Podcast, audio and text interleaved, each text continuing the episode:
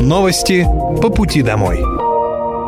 Здравствуйте, это новости по пути домой и с вами я, Мира Алекса. Пока вы добираетесь до дома за рулем своего автомобиля, на пассажирском сиденье или в общественном транспорте, я расскажу вам о том, что произошло сегодня в Подмосковье, в России и в мире.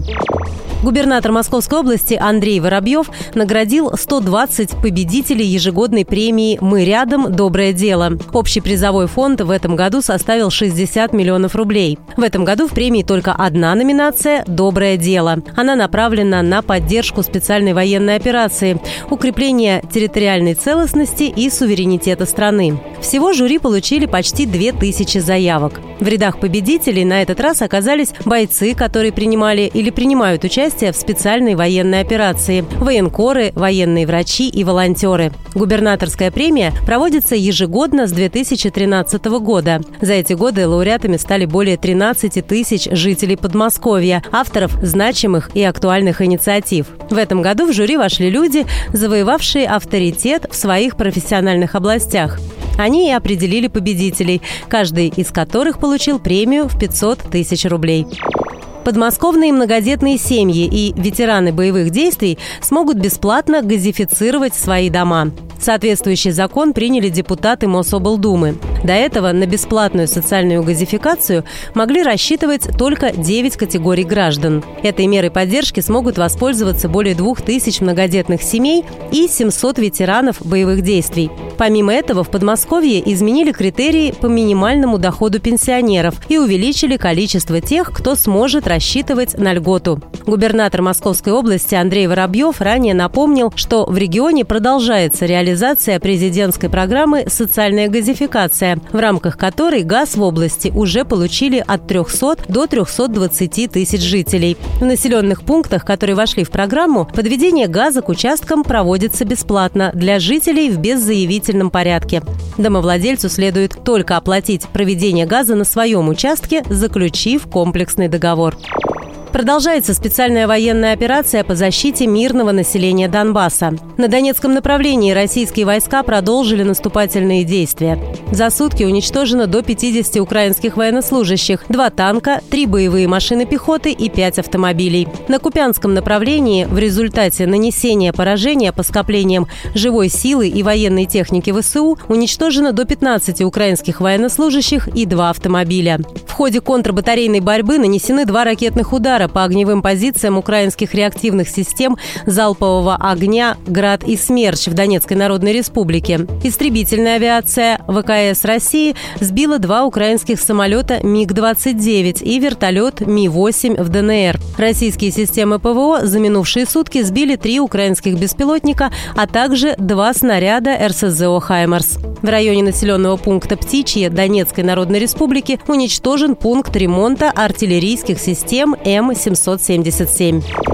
Госдума приняла регулирующий работу закон такси. Для водителей вводится ряд требований. Работать нельзя, если за последний год было лишение прав. Если гражданин имеет неснятую или непогашенную судимость по тяжелым статьям, если он не прошел аттестацию на знание города, при условии, что власти региона ввели такую аттестацию, или если водитель имеет более трех неоплаченных штрафов. Также важен стаж вождения в три года и знание русского языка. В салоне легкового такси должна быть размещена информация, содержащая госномер машины, машины, наименование перевозчика, номер записи в региональном реестре перевозчиков такси, а также сведения о предоставлении перевозчику разрешения и сроки его действия. Также в салоне должна быть информация о водителе, его фамилия, имя, отчество и номер телефона перевозчика. В закон не вошла поправка о запрете на работу агрегаторов такси с иностранными акционерами. Также из закона исключили норму об обязательной установке в машины такси устройств контроля за состоянием водителя. В случае непредвиденных обстоятельств, например, ДТП, пассажирам выплатят компенсацию со стороны водителя, таксопарка или агрегатора.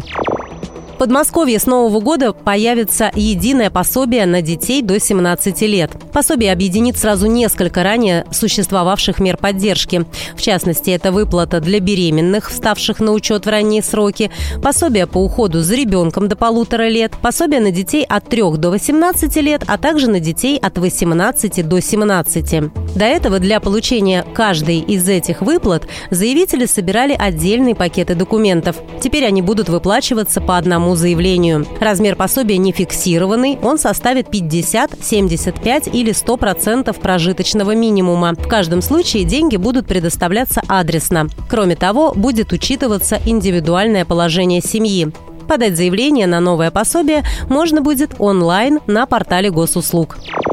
Штрафовать за отсутствие ОСАГО с помощью камер начнут в начале 2023 года.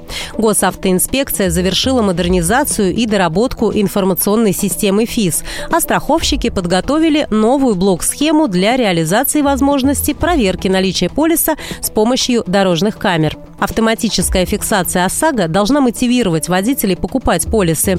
Сейчас многим проще пару раз в год заплатить штраф за отсутствие ОСАГО, чем покупать его. При этом в случае ДТП с таким водителем пострадавшая сторона сможет получить выплату только в судебном порядке. Кроме того, штраф за отсутствие полиса планируют увеличить с 500 рублей до 3000. По мнению ГИБДД, сейчас штраф небольшой и не индексировался уже 18 лет. При этом за это время существенно подорожал подорожало топливо, да и сами автомобили.